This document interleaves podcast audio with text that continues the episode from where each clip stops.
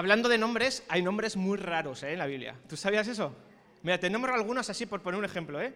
Está un tal Onesíforo. Trófimo. ¿eh? Me imagino que le tomarían el pelo en la EDS. Tienes que amar a tu trófimo como a ti mismo, ¿no? ¿Eh? O hay uno que se llama Eubulo.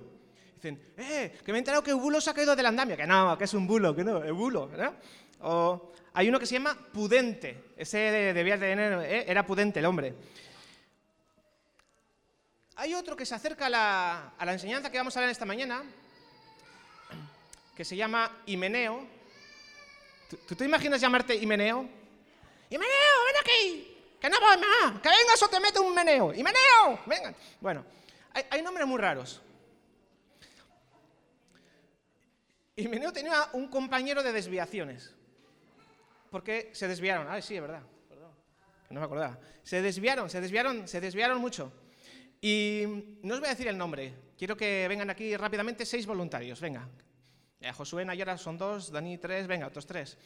Sebas andas por aquí, cuatro, venga, ¿qué más? Un par de... Alan, venga, tú mismo, no sirves. ¿Quién más hay por ahí? Joan, si está libre también, quiere bajar, venga. Solo, solo seis. Vamos a tirar de chavalería hoy, en esta mañana.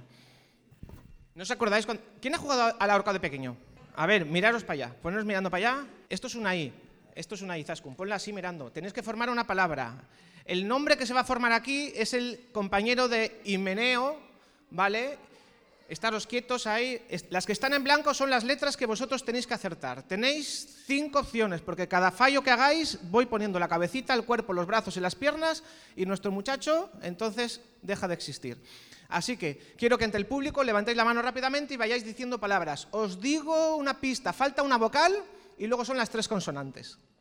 Pensarlo bien, ¿eh? Porque cada fallo voy penalizando. A ver, ¿qué nombre creéis que hay? Si hay alguno que es muy bíblico y se sabe el nombre, que no lo diga, por favor, que nos, nos corta el rollo. ¿Vale? Vale, no os mováis, vamos a leerlo bien. A ver, ¿qué nombre es? ¿Filetos es un nombre?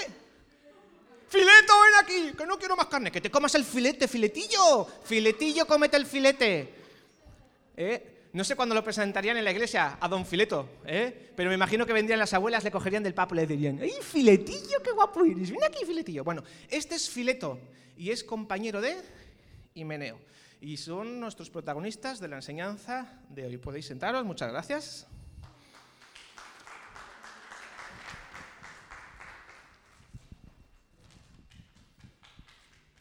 Lo que hay que hacer para mantener la, la expectativa, ¿eh? Madre mía. Bueno, Himeneo y Fileto, hemos dicho que estaban en Segunda de Timoteo, ¿cierto? ¿Qué pasó con estos personajes? Vamos a ver, Segunda de Timoteo, vamos a leer desde el capítulo 2, verso 17. Voy a leer el texto completo, oramos y vamos al Dios. ¿Parece bien? Venga. Dice, la enseñanza de algunos se propaga como un tumor.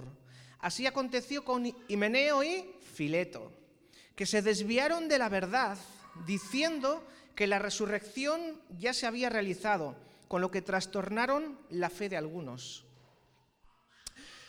Pero el fundamento de Dios está firme, marcado con este sello. Conoce el Señor a los que son suyos y apártese del mal todo aquel que invoca el nombre de Cristo.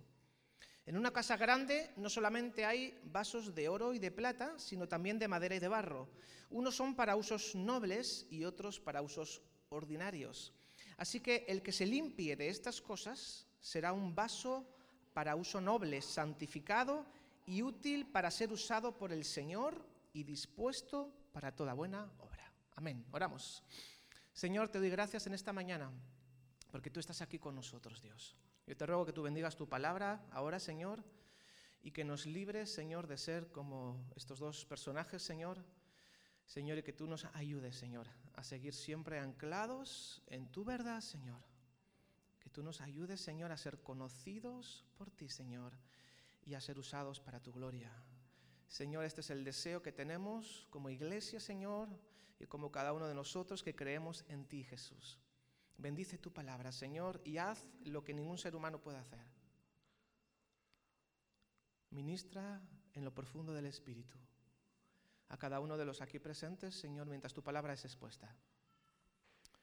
Gracias, Dios. Contamos con la intervención de tu Espíritu ahora. Abrimos nuestros ojos, nuestros oídos espirituales, Señor, abrimos nuestro corazón. Señor, te decimos que sí a toda tu palabra. Háblanos, Señor, que queremos escucharte y obedecerte. Amén. Amén. Bueno, pues aquí tenemos el texto, aquí tenemos a, a Himeneo y a Filetillo, y mm, ellos se desviaron de la verdad. Lo tenemos en el verso 17 y 18, dice, la enseñanza de algunos se propaga como un tumor. Tú sabes que un tumor se propaga de manera mm, muy asquerosa y muy... ¿verdad? Y, y cuando a veces hacen tienen que hacer la biopsia para ver si es benigno o maligno. El tumor tiene la característica de que cuando es maligno se propaga que... Y, así sucede con, con las cosas malas y cuando nos desviamos de la verdad. Porque uno se desvía, pero muchas veces no se desvía solo, sino que desvía a otros. Tenemos que tener mucho cuidado. Ellos se desviaron, la palabra desviarse es, la misma que se utiliza cuando están los, los arqueros y tiran esto en la, EDS, se explica. Eh, van a tirar la flecha, tienen un objetivo, una diana, pero antes de llegar la trayectoria se curva, se desvía y no dan al blanco. No se llega al objetivo. Es decir, probablemente Himeneo y Fileto comenzaron bien su vida cristiana, pero según el transcurso de los meses o de los años se fueron desviando al punto que se creyeron su propia mentira y contaminaron a muchos. Y nosotros hoy, que estamos viviendo en el siglo XXI, donde parece que hablar de cristianismo o de Biblia o de Dios es algo totalmente que ha quedado anticuado, podríamos tener también la problemática de con el paso del tiempo desviarnos de lo que una vez fuimos en el principio cuando creímos. Y hay mucho tipo de desviaciones. La desviación de ellos fue doctrinal, fue teológica, y ahora vamos a ver cuál fue y, cuál es la respuesta, cuál es la verdad, porque dice que se desviaron de la verdad. Nosotros también podemos ser desviados de la verdad y empezar a, creer en, fábulas y en cuentos chinos y darle a veces más credibilidad a lo que dicen las noticias o la televisión que a lo que está escrito en la palabra. No debemos permitir que a estas alturas, que queda tan poco para que el Señor venga por nosotros, ninguno de los que estamos aquí nos vamos a desviar. Amén. Vamos a ir rectos, como una bala, como una flecha, pero, pero bien rectos, nada de desviarse. No nos vamos a desviar ni a derecha ni a izquierda, nos vamos a mantener bien centrados, bien enfocados. ¿Cuál fue la desviación de, de ellos? Decían que la resurrección ya se había ya se había realizado, que, no, que ya no esperábamos ninguna resurrección. Mentira cochina. Si lo acabamos de cantar hoy aquí, en dos o tres canciones por lo menos ha salido. Creo que resucitaremos. Mira, vamos a leer solamente para apuntalar, porque claro, cuando hay una desviación hay que corregir la desviación. ¿Mm? Estos señores estaban desviando la fe de algunos y nosotros no estamos desviados en cuanto a la verdad. En esta iglesia, gracias a Dios, conocemos perfectamente la verdad bíblica, otra cosa es luego que nos cueste más o menos ponerla en práctica, pero no tenemos desviación en cuanto a, la verdad bíblica como tal. Pero es importante que lo recordemos, porque cuando no recuerdas los fundamentos, las verdades, a veces eh, te resulta más difícil luego llevar una vida como a Dios le agrada. Em, ellos se desviaron de la verdad, claro. ¿Y, cuál es la verdad? El apóstol Pablo en, apenas cuatro versículos hace una especie de resumen. Obviamente hay muchos, eh, muchas maneras de explicarlo, pero aquí el apóstol Pablo va a a lo fundamental y dice, ahora hermanos, en 1 Corintios 15, de 1 al 4, dice, ahora hermanos, os recuerdo el Evangelio que os he predicado. Necesitamos recordar en el 2022 el Evangelio que nos ha sido predicado. Dice, es el Evangelio que recibisteis, en el cual seguís firmes. ¿Cuántos siguen firmes en el Evangelio que hemos creído? Amén. Y así vamos a continuar. No nos va a pasar como Himeneo y Fileto, no nos va a pasar como ellos. Nosotros nos vamos a mantener en estas verdades que creemos, que profesamos. Dice, por medio de este Evangelio seréis salvos si retenéis la palabra que os he predicado. ¿Qué es lo que tenemos que hacer nosotros? Retener la palabra. De lo contrario, dice, habéis, habréis creído en vano. Eso le pasó a, a estos dos. Creyeron por un tiempo, pero no retuvieron la palabra de verdad. Y al final habían creído en vano. En primer lugar os he enseñado lo que yo también recibí, que Cristo murió por nuestros pecados conforme a las escrituras, que fue sepultado y que resucitó al tercer día, conforme a las escrituras. Así de simple. Nosotros hemos creído que Jesús murió por nuestros pecados. ¿Lo creemos, o no? Que Él fue sepultado y que al tercer día que hizo Cristo, resucitó. Y primero fue Cristo quien resucitó. Y cuando llegue el momento, resucitaremos todos aquellos que hemos creído en Cristo si el Señor aún no ha regresado. Dice 1 Corintios 15, 51 y 52. Prestad atención, dice Pablo, prestad atención, os digo un misterio. No todos moriremos. Wow, eh, yo me apunto a esta. Eh, yo en serio, ¿cuántos se apuntan a esta? Yo si, si, me puedo evitar el trago de la muerte física aquí, yo sé que luego mi alma no va a morir y se va a ir con el Señor, pero oye, si me puedo evitar el trago de morir, pues mejor, ¿no? Nos apuntamos a esta. Dice, no todos moriremos, dice, pero todos seremos transformados. Uy, qué guay.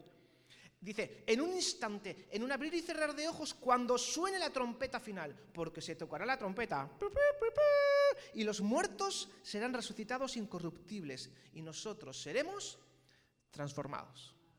Toma, bofetada en la cara, y meneo y fileto, a nivel teológico hablando. ¿Cómo que la resurrección ya se ha efectuado? ¿Y qué está diciendo aquí Pablo? Nosotros, la iglesia del Señor, esperamos con paciencia la venida del Señor. Y cuando eso suceda, hermanos, los que han muerto en Cristo serán resucitados. Y quiera Dios que los que estemos vivos en ese momento seremos arrebatados con el Señor. No lo digo yo, lo dice Primera de Tesalonicenses. Te lo leo antes de pasar al segundo punto. Dice Primera de Tesalonicenses 4 del 13 al 18 y dice lo siguiente, hermanos, tampoco queremos que ignoréis qué ocurrirá con los que ya han muerto ni que os entristezcáis como los que no tienen esperanza. Porque si creemos que Jesús murió y resucitó, creemos eso, ¿verdad? Dice, así también Dios llevará consigo a los que murieron en Jesús. Porque cuando Pablo escribió esto, había dudas en la iglesia y estaban diciendo, sí, claro, el Señor viene pronto, pero ¿y qué pasa con los que ya han fallecido? ¿Se van a quedar debajo de la tierra? ¿Qué va a pasar con ellos? Pensaban que la resurrección era solamente para los que estén vivos en ese momento, lo de irse con el Señor. Y Pablo está corrigiendo la desviación de la verdad. Y dice, y de acuerdo a la enseñanza del Señor, os decimos esto, que nosotros que vivimos, los que habremos quedado hasta la venida del Señor, no nos adelantaremos a los que murieron, porque el Señor mismo descenderá del cielo con voz de mando. ¿Te acuerdas la canción que hemos cantado? Oh sana, oh sana, oh sana en las alturas. Me encanta cuando el equipo de alabanza elige canciones y las clava. Me encanta, gracias. Dice, el Señor mismo descenderá del cielo con voz de mando, con voz de arcángel y con trompeta de Dios. Y los muertos en Cristo resucitarán primero. Y luego nosotros, los que vivimos, los que hayamos quedado, seremos arrebatados juntamente con ellos para recibir al Señor en las nubes. Y así estaremos siempre con el Señor. Por tanto, animaos unos a otros con estas palabras. Y por eso estoy aquí, hermano, hermana, para animarte con estas palabras. Que el Señor verdaderamente viene pronto. Pero ¿a quién se va a llevar el Señor? Ah, amigo, vamos a leerlo, vamos a volver al texto principal. ¿A quién se va a llevar el Señor? Dice, volvemos a segunda de Timoteo, nuestro texto central. Hemos leído el 17 y el 18. Y dice, dice el 19, pero el fundamento de Dios está firme, marcado con este sello. ¿Mm? ¿Cuál es el fundamento de Dios que está firme? Aquí es una verdad inescrutable, una verdad eh, inmutable, dice Dios. Conoce el Señor a los que son suyos. ¿A quién se va a llevar el Señor? A los que son suyos, a los que conoce. ¿Tú te acuerdas cuando Moisés sube a la montaña y todo el mundo le dice, sube tú Moisés, sube tú, y, dice, esto está en, Éxodo, otro domingo hablaré de ello, el, el punto es que Moisés hablaba con Dios cara a cara, es decir, Moisés era amigo del Señor, Moisés no era un cualquiera. Y todos nosotros, a través de lo que Jesús ha hecho y del fundamento de la creencia que, todos hemos profesado y hemos creído, sabemos que a través de los méritos de Cristo, tú y yo, aunque hayamos tenido un día de perros, aunque hayas tenido un resbalón, aunque se te haya explotado de nuevo el carácter y te sientas fatal, tú sabes que le perteneces al Señor. Y Dios te conoce. ¿Y cuál es la seña de identidad de los que conocen al Señor?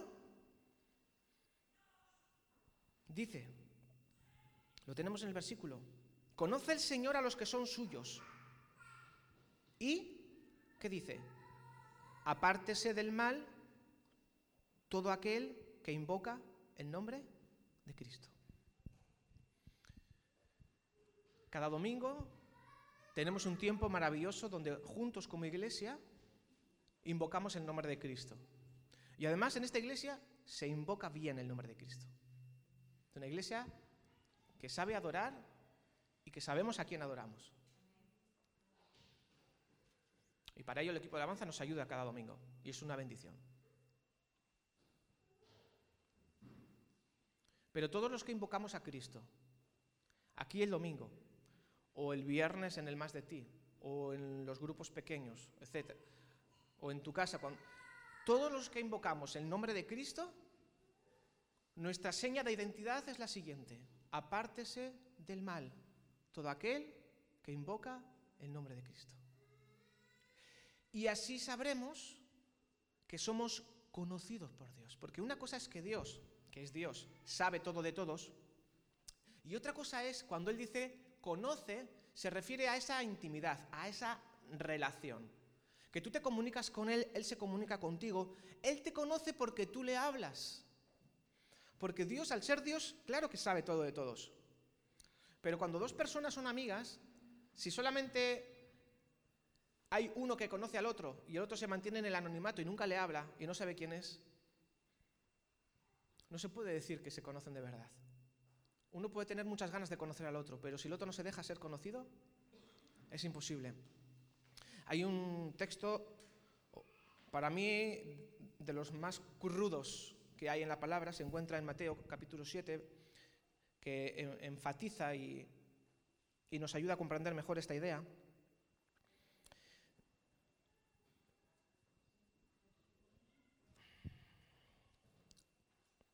Dice Mateo 7, 21, no todo el que me dice Señor, Señor entrará en el reino de los cielos, sino el que hace la voluntad de mi Padre que está en los cielos. Muchos me dirán en aquel día, Señor, Señor, ¿no profetizamos en tu nombre y en tu nombre echamos fuera demonios y en tu nombre hicimos muchos milagros? Y entonces les declararé, nunca os conocí. Fíjate qué palabra utiliza. Nunca os conocí. Apartaos de mí, hacedores de maldad. En otras palabras, al Señor no le impresiona el currículum espiritual que tengamos o los años que hayamos estado en la iglesia y las veces que hayamos hecho el bien a los demás. Al Señor lo que verdaderamente le importa es lo que sucede en tu intimidad, a solas con Él, cuando estás en el desafío 2022, cuando estás orando, cuando estás ayunando, cuando estás fortaleciendo tu vida espiritual, cuando estás aumentando tu amistad con Dios. Eso es lo que Dios verdaderamente, lo primero que califica a Dios es eso. Luego, por supuesto, Dios no es deudor de nadie. Y todo lo que hemos servido y luchado y esforzado por servir al Señor y al prójimo, Dios lo recompensará con creces, porque Dios no es escaso, Él es generoso para bendecir a los que le han honrado en esta tierra. Pero lo primero que va a calificar Dios para saber si nos conoce o no nos conoce, para ver si somos suyos o no somos suyos, es si hemos desarrollado ese conocimiento mutuo, si hemos desarrollado nuestra amistad con Él, si podemos decir que, Dios nos conoce. Por eso lo primero que, que hemos aprendido es cuidado, no nos desviemos. Pero hay muchas maneras de desviarse. ¿eh? Está la desviación doctrinal o teológica, que es la que tenían Himeneo y Fileto, que esa, gracias a Dios, aquí espero que no tengamos. Aunque es bueno que te formes y que te apuntes a la escuela de discipulado y servicio y cuando se vuelva a dar el módulo 1 te apuntes para que conozcas de primera mano lo que creemos en la iglesia y cuáles son los fundamentos de la palabra. Puede haber desviación doctrinal, pero también puede haber desviación del corazón y esa es creo que de las que más preocupa al Señor. Que nuestro corazón sea parte del Dios vivo y que con una boca confesemos al Señor, pero nuestro corazón esté lejos de Él. Que seamos conocidos por Él y que nosotros también, en la medida que el Señor nos, nos va mostrando y nos va revelando, le conozcamos a Él y cada vez que tú y yo atravesamos eh, situaciones difíciles, circunstancias adversas, enfermedades, eh, pandemias y un montón de, cosas, estamos aprendiendo a conocer a Dios mejor. Y uno conoce que Dios es el Dios proveedor cuando pasa escasez económica y clama al Señor y el Señor responde. Y uno aprende a conocer que Dios es el Sadai, el Todopoderoso, el Yahvé Rafa, el que sana, cuando has estado enfermo o has clamado por alguien que está enfermo y Dios responde.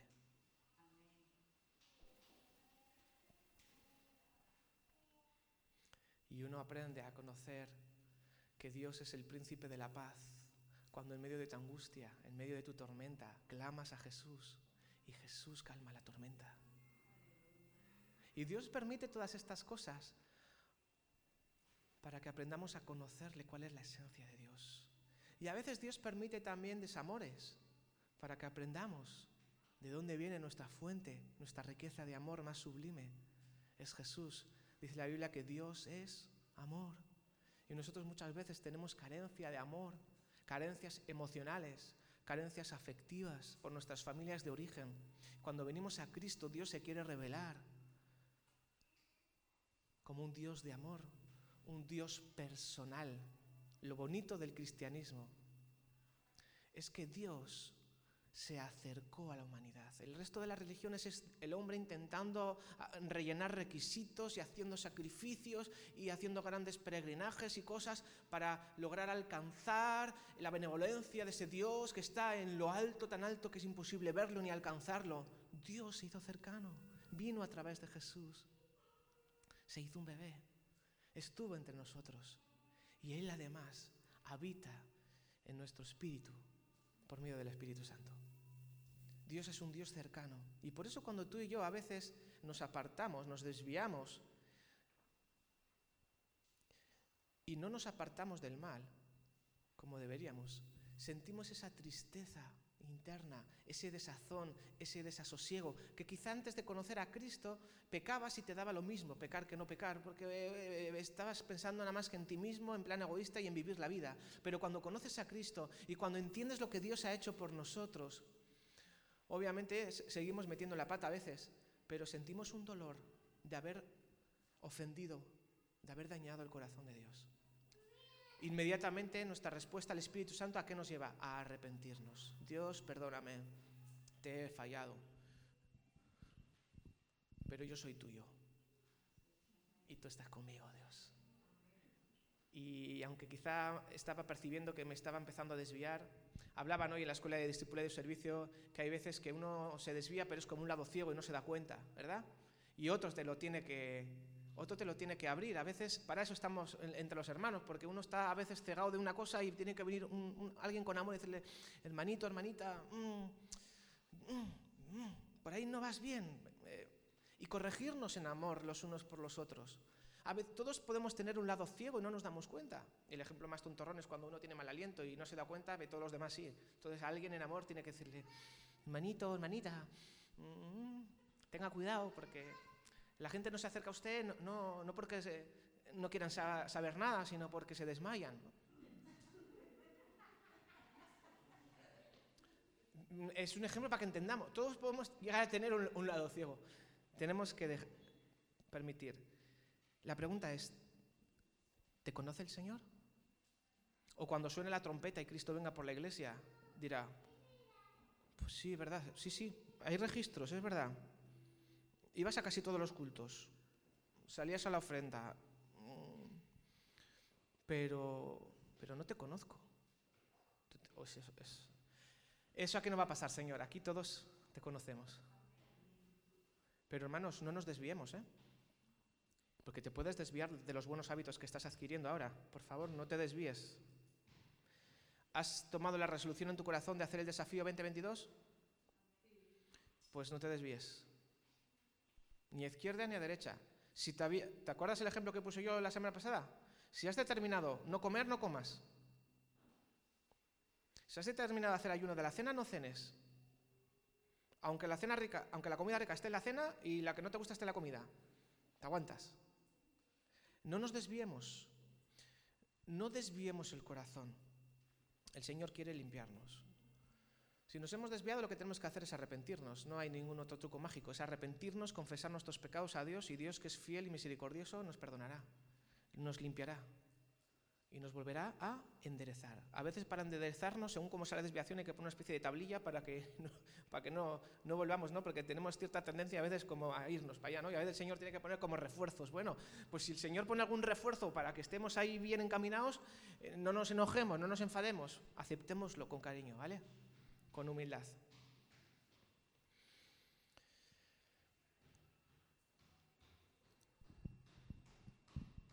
El Señor nos pide que nos apartemos del mal como señal de que somos suyos. ¿Sería una incongruencia decir que somos del Señor, pero luego no hacemos lo que nuestro Señor nos manda? Si yo le digo Señor, Señor, pero no hago lo que el Señor me dice, entonces con la boca estoy diciendo que sí, que soy suyo, pero mis hechos, si no confirman lo que yo digo, entonces me estoy autoengañando. Y Dios nos libre de autoengañarnos. Por eso el Señor nos quiere conocer. Pero para que Dios te conozca de manera profunda e íntima, tienes que, como en una amistad cualquiera, permitirle darle acceso a tu corazón, darle acceso a lo profundo de tu alma, darle acceso a tus sentimientos, a tus emociones. Y cuando estés hablando con Él, que hables cara a cara, con la confianza de que Dios, tu Padre, te escucha, te recibe, te recoge. Y siempre que vayas a Él, el Señor te recogerá. Siempre, te lo garantizo. Lo malo es cuando nuestra relación es hiper mega superficial y no hablamos directamente con Él, sino que todo lo que tiene que ver con Dios es a través de terceras personas a través del domingo cuando nos predican la palabra o cuando alguien nos dirige en alabanza o pongo, algo en la radio o me pongo mi predicación en, en YouTube y la sigo, pero todo es a través de terceras personas. Dios quiere que tengas relación con Dios en primera persona. Que el Señor te conozca y que tú le estés conociendo.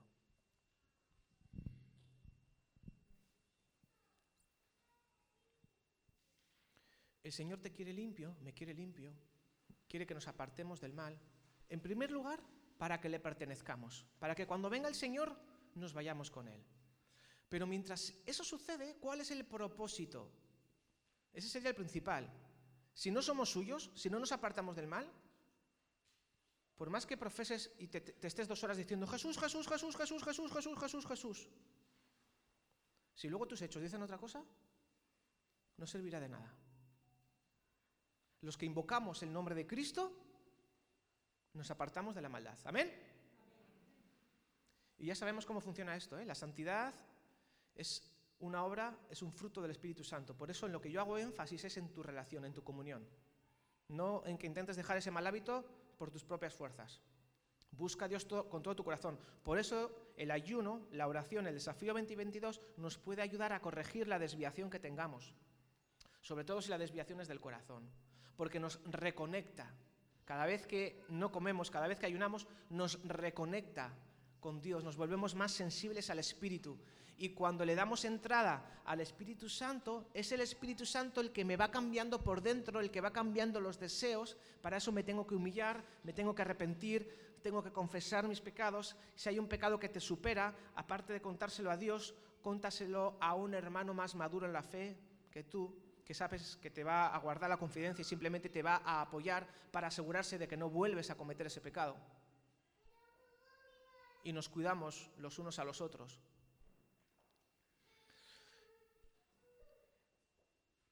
Y vamos ya al, último punto. Leo el verso 20-21. ¿Para qué nos limpia el Señor mientras estamos aquí en esta tierra? El futuro lo sabemos. El Señor quiere que estemos limpios para que nos vayamos con Él, porque si no, no nos engañemos. Si no somos suyos, no nos vamos a ir. El Señor se va a llevar a su fiesta a los, a los que quieren ir a su fiesta. Los que no quieren participar de la fiesta aquí en la tierra, no me creo yo que luego vayan a querer estar en la fiesta en el cielo. Los que no saben disfrutar de Dios en la tierra, no pretendan disfrutar de Dios en el cielo. Si no estás enamorado de Dios en la tierra, ¿para qué vas a estar con Él toda la eternidad? Si no lo soportas en la tierra. Disfruta de Dios en la tierra y los que lo disfrutemos aquí, lo seguiremos disfrutando. Es una incongruencia pensar que aquí paso de Dios y luego cuando suene la trompeta, como he ido a la iglesia de pequeñito, me llevará por misericordia. te llevará si te conoce. A los que no conocen no podrá llevar. Verso 20-21, y con esto vamos cerrando. Dice, en una casa grande no solamente hay vasos de oro y de plata, sino también de madera y de barro. Unos son para usos nobles y otros para usos ordinarios. Así que el que se limpie de estas cosas será un vaso para uso noble, santificado y útil, y útil para ser usado por el Señor y dispuesto para toda buena obra. Porque en la mente, en el corazón, en la misericordia de Dios no solamente está nuestra salvación, es que Él quiere usarte a ti, quiere usarme a mí para que seamos útiles al Señor en su obra. Para que tú y yo podamos ser de un beneficio para el reino. Para que Dios sepa que en esta iglesia puede contar con personas que les puede mandar cosas, misiones especiales, y tú y yo vamos a responder afirmativamente. Pero para poder ser útiles al Señor, dice primeramente el que se limpie de estas cosas. Es que difícilmente el Señor nos podrá utilizar si no nos limpiamos primero. Me olvidé el vaso. Me iba a traer un vaso asqueroso para que veáis, pero os podéis hacer una idea, ¿no? Tú en, un vaso mugriento, asqueroso, aunque el agua sea pura, ¿te, beberías el agua? ¿A qué no? Nosotros dice la palabra que somos como vasos. Y si somos vasos, seamos vasos limpios. Porque si nosotros somos el recipiente de la cual los demás van a beber el agua, el agua es pura. El agua eh, simboliza, en este caso, a Cristo, su salvación, el evangelio que hemos leído antes. El, agua es pura, no tiene problema. Pero si el vaso está asqueroso y nosotros presentamos el agua en nuestro vaso que, que no se ha apartado del mal, la gente no se va a querer beber el agua. No tanto porque no tenga sed, porque está sedienta la gente, sino porque los portadores, los transmisores que somos nosotros, no estamos alineados, no estamos a la altura, no, no somos dignos portadores. ¿Por qué? Porque no nos hemos limpiado. Y la gente no es tonta, se da cuenta cuando hay coherencia en nuestra vida y cuando no la hay. Cuando vamos de cristianitos por la vida, pero luego hacemos lo que queremos. La gente no es tonta, la gente se da cuenta. Y nosotros queremos ser útiles al Señor, ¿sí o no? Yo quiero ser útil al Señor. Por eso necesito que Dios me siga limpiando cada día más y más y más. Yo quiero ser un vaso de honra, que honre al Señor. Por cierto, vasos de honra es el título que enmarca todo el módulo 2 de la EDS, que llaman por el tema 2, la semana que viene el tema 3, ¿verdad? Y está siendo de gran bendición. Vasos de honra quiere el Señor que seamos. Hay una canción muy antigua que decía, haz de mí un vaso nuevo. ¿Alguien, ¿alguien le suena? ¿Quién más? Aparte de Rosa, ¿quién más? Sule, has, hecho así. ¿No? ¿Quién más le suena la canción? ¿A Olguita? ¿Quién más? Del que otros puedan beber, los que nos convertimos en los años 80, 90, ¿no? Beber de tu agua viva. ¿No sabes? Agua que quita la sed haz de mí un vaso nuevo. Muy bonita, ponte de pie. Ponte, ponemos de pie. Donde otros puedan beber. Díselo, cántaselo al Señor. Beber de tu agua viva, agua que quita la sed,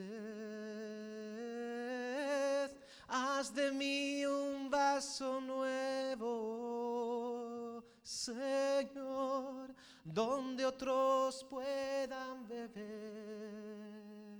beber de tu agua viva.